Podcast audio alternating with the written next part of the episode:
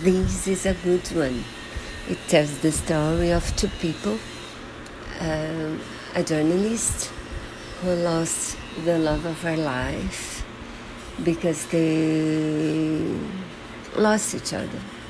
They had a meeting and there was a problem and he didn't come and they thought about each other all their lives and you know and the other one is a CEO of a dating site who at the, that moment was very unhappy in love because he was sure he had lost the love of his life and they help each other and I'm sure you like it. I did.